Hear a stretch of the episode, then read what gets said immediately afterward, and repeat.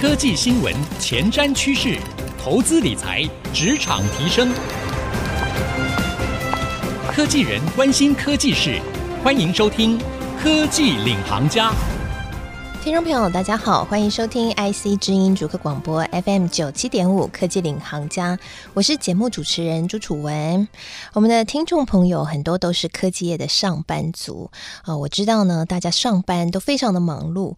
那如果说为了职场上要表现得更好，还需要再努力自修、努力花时间去进修的话，诶，不少的科技业上班族的朋友都跟我说，诶，真的没有时间，或者是呢，觉得心力没有办法负荷哦。但是我们都知道，知识是力量，要怎么样让这个知识可以真的产生力量？诶，其实里面也有一些学问的。那又或者是，如果今天遇到职涯的瓶颈的时候，你知道吗？你过往累积的知识会决定未来可能会站的位置哦。那今天我们要为带大家一起来聊什么呢？我们就要来跟大家介绍一本书，特别邀请到这一本书的作者。这本书呢叫做《知识复利：将内容变现，打造专家型个人品牌的策略》。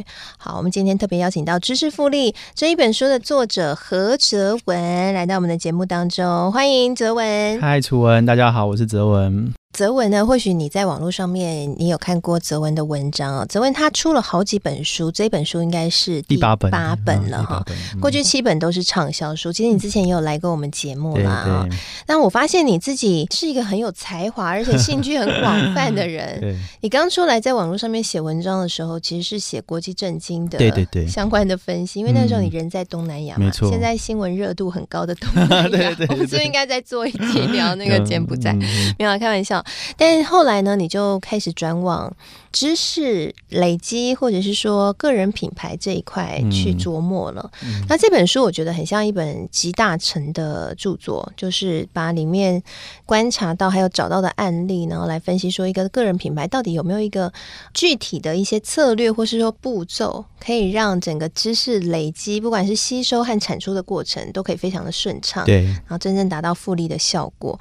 所以这本书我看得很过瘾啦，因为 我觉得我们都算是某种程度都是在知识上面耕耘的这一种人啊。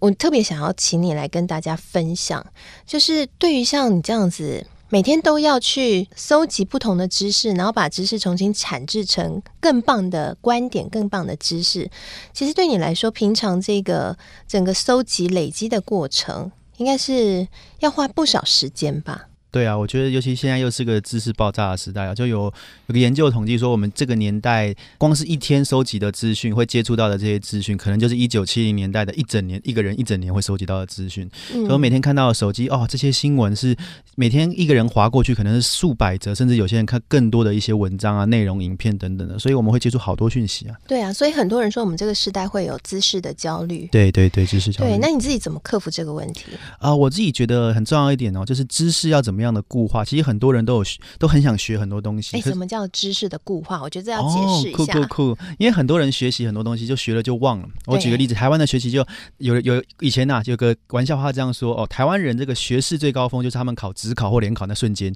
现在就往下滑了，东西都忘记了，这样子那就很可惜。因为我们过去的教育其实错把记忆当成学习，记忆其实不等于学习啊，这也是我们这本书整本书在谈的东西。知识是拿来用的，对，你只是知道一些东西对。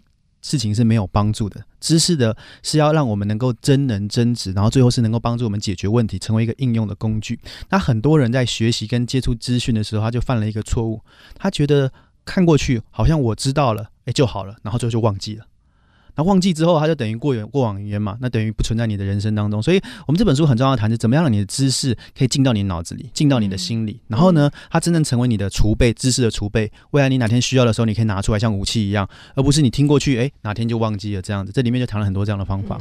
哎、嗯，这对科技业的职场上班族来说很受用哎，因为其实说真的，在科技业你要知道的很多，不管是技术的知识或产业的知识，嗯、甚至是你在职场上面应用的一些相关的，然后不管沟通啊、人机处理的。知识数量真的是特别特别的庞大，没错。那你自己有没有一个高效的方法，或者应用书里面介绍的这种方法，可以让大家在科技业职场上班族在搜集这些知识的时候，可以更有效率？其实我自己就是平常也是在当一些公司的顾问、人力资源相关的顾问。那很多的这种主管就跟我说：“哎呀，泽文，那我们想要排很多的学习，可是同仁都不想要来，他们就会觉得你脑袋爆炸。对对对，就觉得为什么我工作这么忙，还要我学东西？哎，泽文，这该怎么办？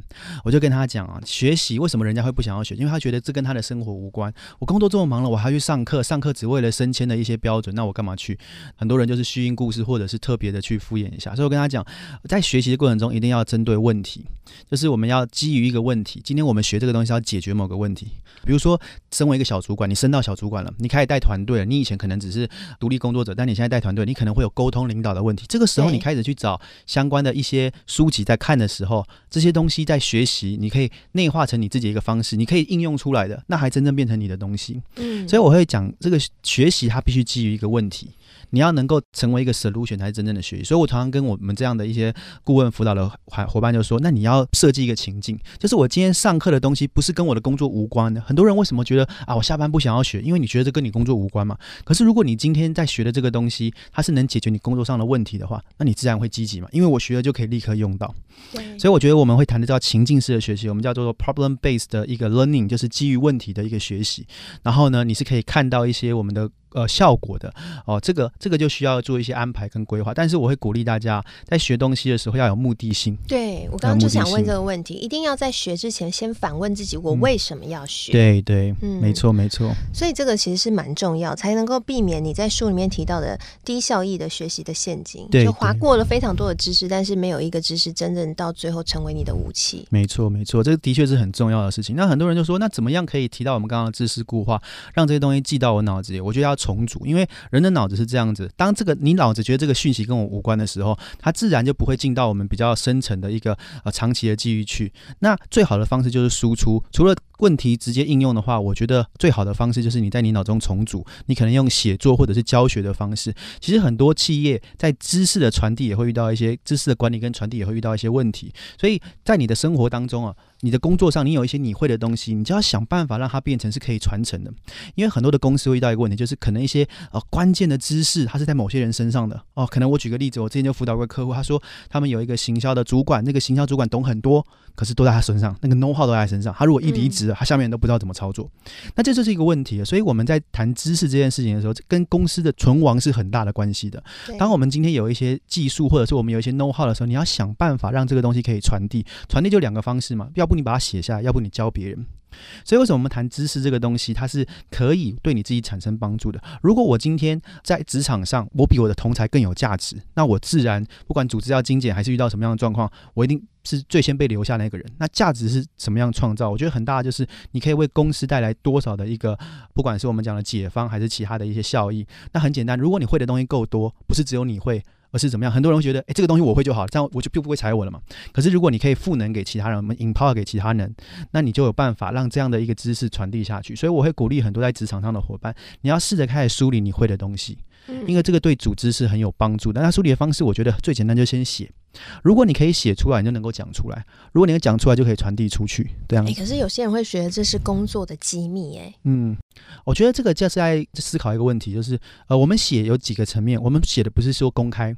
嗯，哦，有的时候我举个例子哦，你自己在在自己的知识管理，很多文章哦，不是要写给别人看的。尤其是我觉得，如果在职场上班的话，写作这件事情是要梳理你的脑中的讯息。我们不是说每个人写都要开个部落格，然后告诉全部的人，而是你自己。我举个例子，有的时候有些东西你学进去了，然后你突然哪天想了，你要找了，所以这个叫什么？我觉得叫做笔记的概念。一个知识笔记法的概念。当你今天学了一堂课，你们可能有一些内训啊，也学了一些新技术、新知识的时候，你把它记下来的时候，要有机会可以把它找到嘛。所以这本书里面我有谈，我们也谈了，花将近两个章节在谈怎么写笔记。对我，我看到那个章节，我印象很深刻，嗯、因为以前写笔记的时候，大家可能很喜欢用时间轴去记笔记，但是你在书里面写说，应该要用主题性去记笔记。没错，没错，因为很过去很多为什么我们讲会知识的复损，就是你会忘记，因为我们就是大家一般的人就拿起他的笔记本，今天几月几号，主管讲了什么话，或今天上课内训了什么内容就写，然后也不会回去翻。我们概念是这样子，什么叫主题呢？比如说根据不同的专业的主题，你这些寄来的东西，你要想办法把它重整。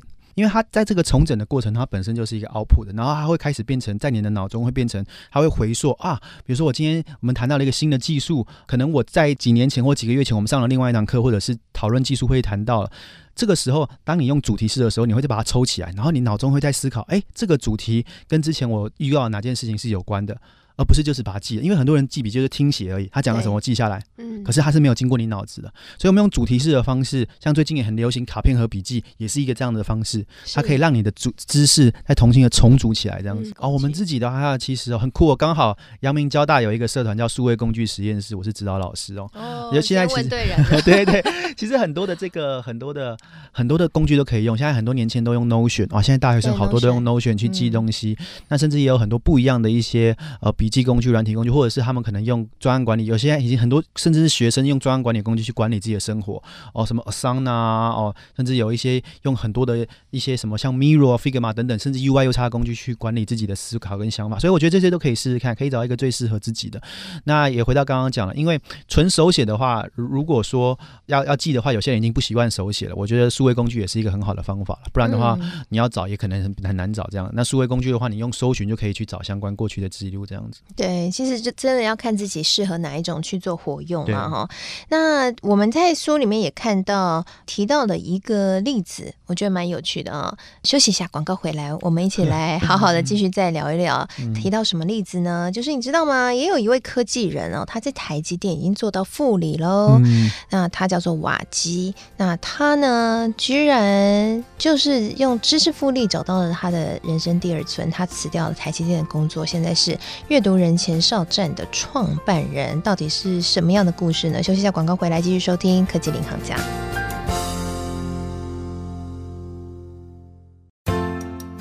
欢迎回到科技领航家，我是节目主持人朱楚文。今天在节目当中，我们为各位邀请到的是《知识复利》这一本书的作者，同时也是很知名的生涯教练和作家何泽文。他也是全台湾最大职爱社群“职爱实验室”的创办人，来跟我们一起聊聊，到底我们上班族朋友们要怎么样让自己可以透过知识产生复利？这个复利呢，不只是帮你赚更多的钱，也是让你的职爱可以大提升哦。那下半集节目呢，我们要来聊一个例子。这个例子是我看完书之后印象很深刻的，我想也跟我们听众朋友很有共鸣。因为呢，他自己本身就是科技业的工程师，而且是在护国神山做到副理哦。他是谁？嗯、就是瓦基。那瓦基发生什么事呢？哎，他的故事蛮有趣的哈。我稍微简短讲一下，但是当然待会那个子文可以帮我们补充一下。嗯、就是瓦基他在台积电当工程师的时候，他非常喜欢看书，于是呢，他就。萌生起一个想法，说：“那他要开始写他的读书笔记。”于是他就创了一个网站，叫做“阅读人前哨站”，开始写这个读书笔记。哈，哎，没想到呢，从一篇写到了好几千篇了。嗯，那后来又发展到 Podcast，甚至他的 Podcast 还曾经打败了骨癌荣登前几名。哈，我在录音前还去查了一下，他目前还在前二十名，相当厉害。对，对，那后来呢，他决定离职，然后全力的冲刺他的。阅读人前哨站，所以他为自己创了一个新的工作，然后这也是他的兴趣，也是他。觉得很有意义的事情，那想必应该也是可以足以指引他的生活所支出了哈。嗯、那我想瓦基他就是一个例子哦，他走出了他事业的第二个巅峰。你自己在写他的故事的时候，你认为他做对了什么事情？他的经验是可以复制的吗？对，我觉得瓦基，瓦基是我非常好的一个朋友。对啊，我觉得他唯一做对的最大重要的事情，就是他有善用怎么样把知识给固化的一个精神。他的起心动念，为什么他会开始看书？他要跟我分享，他在三十岁以前。他是不怎么看书的，他就是一个呃台大毕业，然后后来就进到台积电，在台电工作十年。那他为什么会开始看书？就是因为他后来被晋升成为主管，他开始带人了。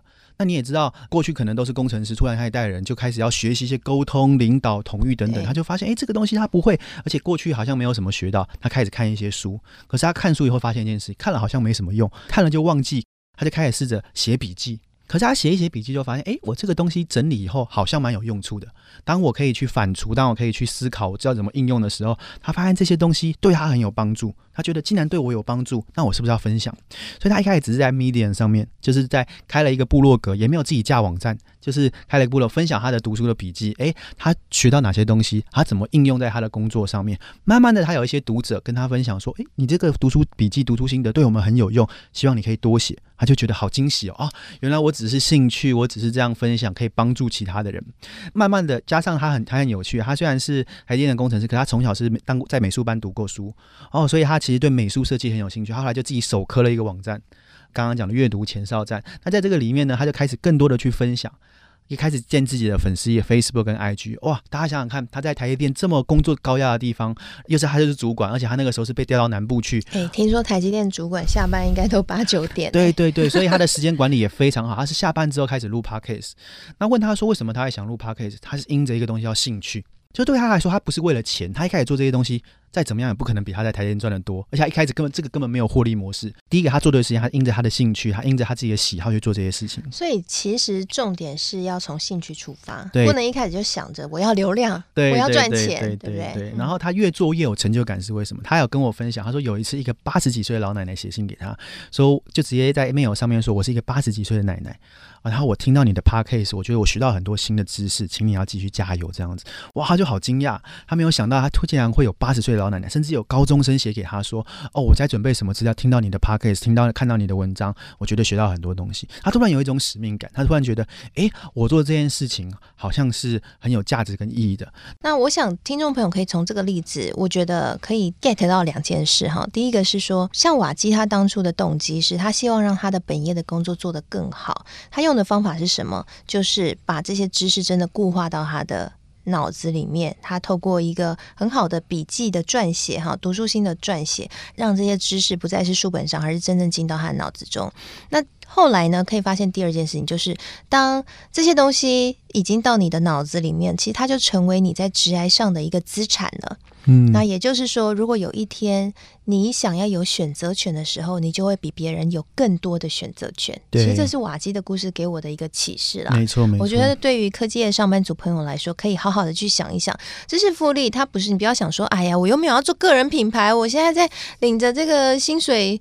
虽然很辛苦，可是钱比较多啊，我就好好养家就好，不要想那么多。哎、嗯，其实不是这样哦。其实你看瓦基的故事，他一开始其实也并没有想要出来就马上要做个人品牌，他也是、嗯、这个知识复利不只是应用在个人品牌上面，它还应用在我们个人职业上面。如果我们懂得怎么样让知识去产生复利，你懂得刚刚泽文讲的知识的固化，嗯，怎么去运行的话，在本业上你也下下脚哈。我相信瓦基没有离开，他应该也很快就在升官了啦。对，只是他选择了另外一件事情。嗯，好，那最后。我们想要来聊一个话题，就是很多在做这样的一个呃分享专业知识的个人品牌者哈，我们说自由工作者或我们所谓的 KOL 好了，其实常常都会遇到一个热情会被消退的问题。嗯嗯，刚刚子文讲了这件事情，如果你没有热情，就不要做。可是那下一个层次是说，热情总有。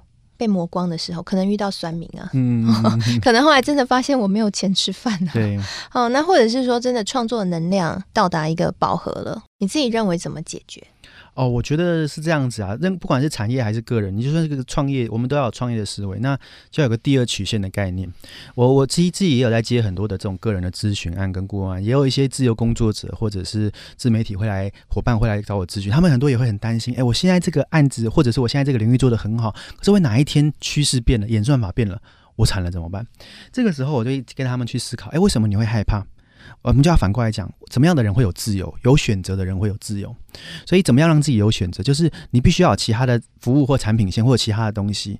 那这个我们在产业界就是讲第二曲线嘛。所以他可以去思考说，那我这个东西有没有办法去延伸出有关的，然后一个新的一个服务或者是产品？这个如果是在个人的咨询，我们会提到这样的东西。第二个是，我觉得任何东西哦，知识是拿来干嘛？知识是拿来解决问题的。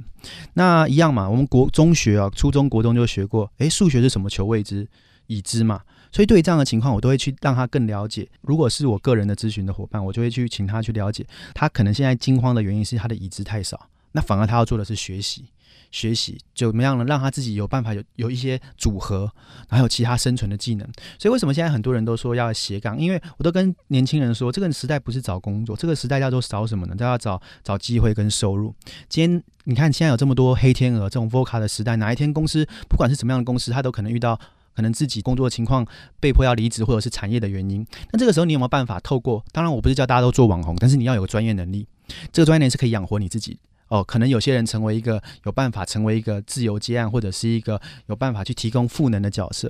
所以我觉得要用同一个创业的思考去想这件事情。当你把自己当成一家公司在经营的时候，你遇到一个瓶颈的时候，你就可以开始分析：诶，为什么我现在会遇到这样的状况？那我是不是要开始发展新的一些可能性？那同样的，我是不是太多的时候，很多创作者会一直 output，就是一直输出，一直输出，那输出有可能就榨干了。哎，这个时候你可能要给自己沉淀休息，你可能要去像我自己啊，我自己也写很多书，可是我每几乎每个月都会去上三到四门课。什么领域的都有，哎，也有专门教像我。哪里来的时间呢？啊？啊，我觉得学习这件事情很重要，因为很重是很重要的是，很多人就是工作工作一直工作，然后忘记学习这件事情。